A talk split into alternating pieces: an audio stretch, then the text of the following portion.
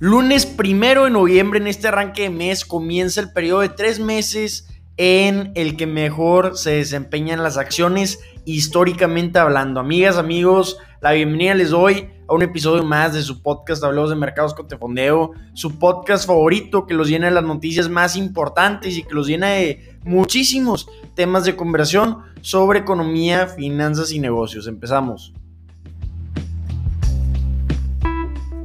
Empezamos hablando de qué estamos viendo en los mercados el día de hoy. Como ya saben, estamos comenzando un nuevo mes, el mes de noviembre, el día de hoy es primero de noviembre, y si volteamos a ver cómo se ha comportado noviembre históricamente hablando, podemos ver que es parte de los mejores tres meses para las acciones. El periodo de noviembre-enero históricamente son los mejores tres meses para el mercado. Si volteamos a ver el comportamiento promedio de las acciones desde su comienzo, podemos ver que tanto el Dow como el S&P 500 han incrementado en promedio un 3.4% en este periodo de tres meses y el Nasdaq ha incrementado un 6.3% en promedio. Entonces hay muchísimo optimismo en este comienzo de mes de noviembre. El día de hoy tenemos a los futuros más importantes accionarios subiendo. Tenemos al SP 500 subiendo un 0.4% y también tenemos igual al Nasdaq y al Dow Jones. Entonces, es un día positivo para las acciones. Estamos viendo, como ya comentamos, que los inversionistas están muy emocionados por ver los resultados porque a pesar de todo tipo de problemas, continúa la demanda de productos y servicios para las empresas. Los inversionistas tenían miedo a que todos los problemas que hemos estado viendo iban a ocasionar una afectación en la demanda, pero viendo los resultados, ese no es el caso. Alrededor del 82% de las empresas del SP 500 que han presentado resultados trimestrales en esta temporada de resultados han superado las estimaciones de los analistas. Esta semana va a ser una semana muy interesante para las acciones porque vamos a estar viendo nuevos resultados trimestrales, otra razón por la cual estamos viendo optimismo el día de hoy. Después del cierre de mercado, vamos a estar viendo los resultados trimestrales de Simon Property Group, vamos a estar viendo los resultados trimestrales de Clorox. Mañana el martes 2 de noviembre vamos a estar viendo los resultados de Pfizer y en esta semana también vamos a estar viendo resultados de Roku, vamos a estar viendo resultados de Moderna el jueves, de Square, de Uber el viernes, de Airbnb, Silo, entre muchísimas otras empresas. Entonces aún falta una muy buena parte de empresas a reportar sus resultados trimestrales. Va a ser interesantísimo ver lo que van a presentar las empresas a las que les toca esta semana. Y además va a ser una semana muy activa porque el miércoles tenemos una rueda de prensa del presidente de la Reserva Federal, Jerome Powell.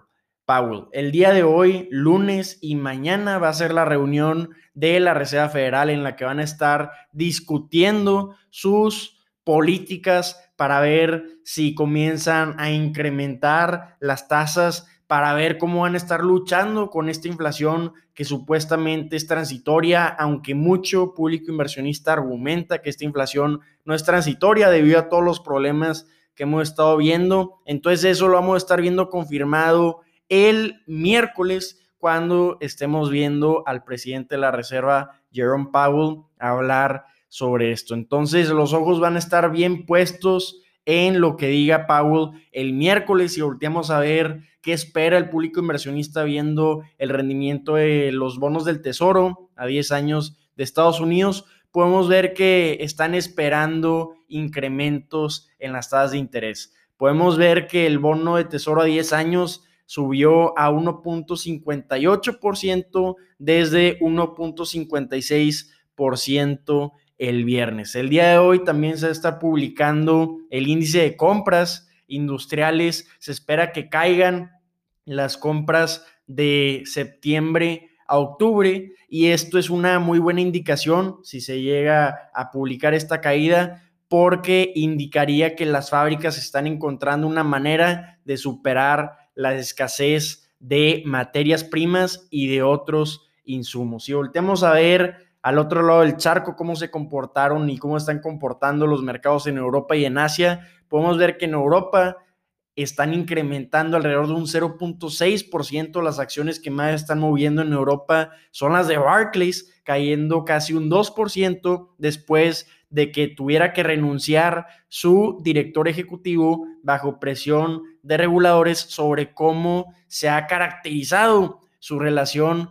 con el delincuente sexual y financiero convicto Jeffrey Epstein. Entonces, debido a su relación con Jeffrey Epstein, el director ejecutivo de Barclays tuvo que renunciar. Los precios de referencia del gas natural en Europa subieron increíblemente un 12% después de que se informara que un importante gasoducto desde Argelia no está fluyendo gas para España.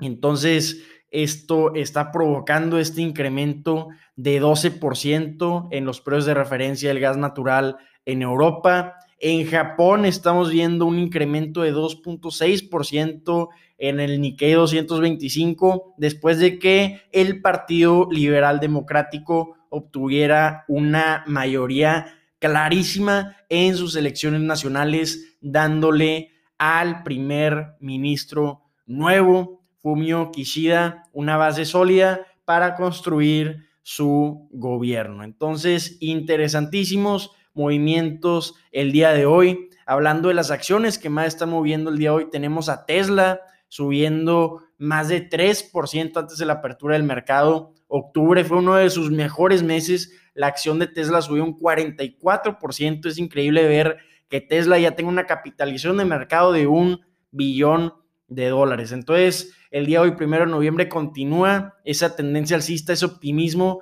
con las acciones de Tesla. Estamos viendo también las acciones de NIO caer casi un 4% después de que reportara una caída en entregas de vehículos. Fue menor de lo que haya presentado el año pasado, entonces esto no le gustó a los inversionistas y tumbaron la acción de NIO un 4%. Tenemos a las acciones de Novavax subiendo un 11% antes de la apertura del mercado, después de que metiera una solicitud de aprobación para su vacuna en Canadá y, y que obtuviera una aprobación en Indonesia. Entonces, noticias muy positivas para Novavax. Es por eso que está incrementando un 11%. Entonces, vámonos a más noticias.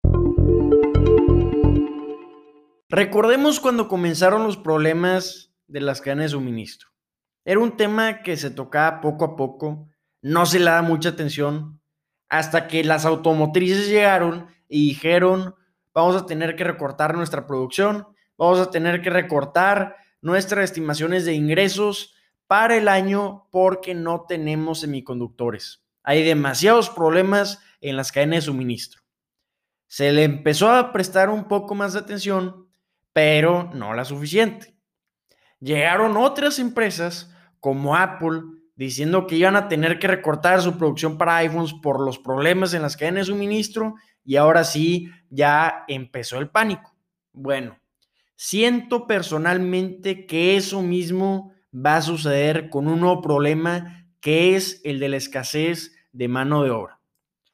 Ya saben, por obvias razones, que muchos empleados en Estados Unidos tuvieron que dejar sus trabajos por todo tipo de problemas y estos estaban recibiendo apoyos del gobierno, unos excelentes apoyos que eran necesarios y esa acción por parte del gobierno de Estados Unidos es aplaudir. Pero algo interesante que estamos viendo es que a medida que estamos llegando ahora sí a una recuperación de los problemas que vimos, pues no quiere regresar mucha gente a trabajar. Este problema lo estamos viendo principalmente con las aerolíneas. Este fin de semana, American Airlines tuvo que cancelar más de 1.900 vuelos por mal tiempo, ¿sí? Pero también por escasez de mano de obra. no tiene los colaboradores suficientes para poder operar American Airlines. Entonces tuvo que cancelar más del 36% de los vuelos principales este fin de semana. Esto está siguiendo un patrón que estamos viendo en las aerolíneas. En octubre vimos a Spirit Airlines cancelar 2.800 vuelos en un periodo de 10 días por el mismo problema de escasez de mano de obra. También Southwest Airlines, si nos vamos un poquito más atrás, a principios de octubre, canceló casi 2.000 vuelos y esto le costó 75 millones de dólares a Southwest Airlines. Si nos vamos con Spirit Airlines, esa cancelación de 2.800 vuelos le costó 50 millones de dólares. Entonces, esta cancelación de 1.900 vuelos para American Airlines, que representa el 36% de los vuelos principales, claro que le va a costar a la aerolínea. Esto, ¿cómo sucedió? Pues las aerolíneas, por obvias razones, tuvieron que recortar demasiados vuelos el año pasado, tuvieron que dejar ir a personal, instaron a muchos a jubilarse anticipadamente y a muchos también a dejar sus empleos y lo que pensaban estas aerolíneas era que conforme empiece la recuperación iban a tomar el teléfono, le iban a llamar a sus antiguos colaboradores y estos iban a regresar sin problema. Pues bueno, ese no fue el caso y esto es principalmente porque estuvieron recibiendo estos colaboradores apoyo del gobierno. Entonces estos no han visto la necesidad aún de regresar a sus antiguos empleos. Entonces, por eso mismo es importantísimo lo que vamos a ver esta semana, lo que vamos a estar viendo con los seguimientos de estos problemas, porque ya estamos viendo un problema severo con las aerolíneas. Y estas mismas empresas, las aerolíneas, están diciendo que no solo le está sucediendo a ellos, también están diciendo que están teniendo dificultades para encontrar sus proveedores, conductores para los camiones de combustible, también proveedores de servicios de catering. Entonces, está expandiéndose este problema de falta de personal a muchos otros proveedores entonces podemos estar viendo que probablemente esté expandiendo este problema a otros sectores como el industrial. Entonces es importantísimo darle seguimiento a esta noticia. Si, se están preguntando cómo están moviendo las acciones de American Airlines tras esta noticia, pues al parecer era algo que ya esperaba el público inversionista o que no le sorprendió porque las acciones de American Airlines están cayendo solo un 0.26% antes de la apertura del mercado.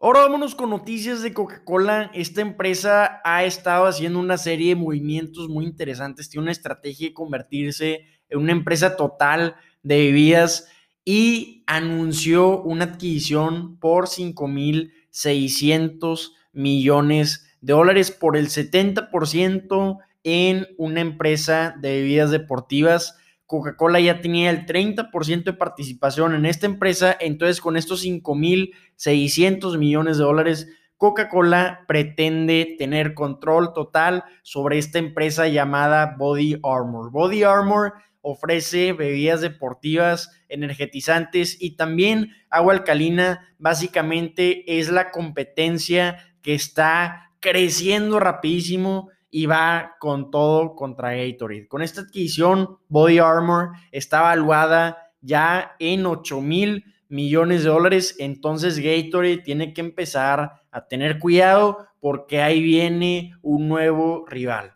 Gatorade es propiedad de PepsiCo, entonces está muy interesante esta guerra en bebidas deportivas entre PepsiCo y Coca-Cola. Gatorade ha sido el líder del mercado ya por muchísimo tiempo. Si vemos las ventas de septiembre, Gatorade representó el 64% de las ventas de bebidas deportivas en las tiendas minoristas.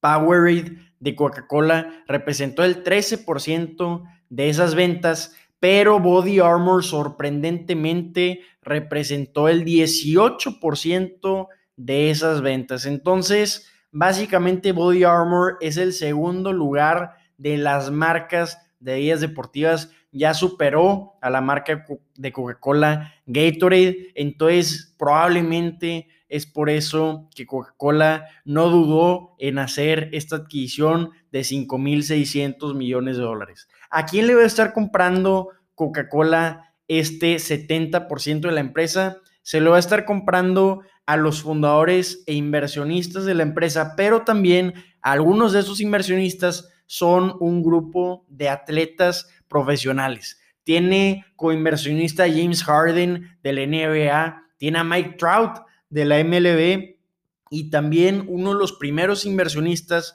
fue Kobe Bryant en 2018. En 2018, Kobe Bryant invirtió 6 millones de dólares en esta empresa. Entonces, probablemente Coca-Cola le esté dando al patrimonio de Kobe Bryant aproximadamente 400 millones de dólares por su participación.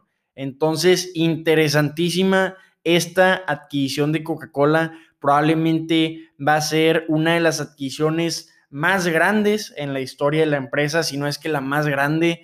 La más grande que hizo Coca-Cola en su historia fue en 2018, cuando adquirió Costa Coffee por 5.100 millones de dólares. También otra gran adquisición que hizo la empresa fue en 2007, por 4.100 millones de dólares adquirió Glazoo, que es la empresa detrás de Vitamin Water y Smart Water. Entonces, interesantísimo esta estrategia de Coca-Cola de adentrarse más en el mercado de bebidas deportivas para darle competencia a PepsiCo con su marca de Gatorade. Ahora Coca-Cola quiere impulsar a Body Armor, entonces probablemente sí se pueda cumplir contemplando el rapidísimo crecimiento. Esta empresa fue fundada en 2011 y hoy 2022 representó el 18% de las ventas totales en septiembre en las tiendas minoristas de bebidas deportivas. Entonces, increíble, vamos a ver cómo se lo toma el público inversionista esta noticia.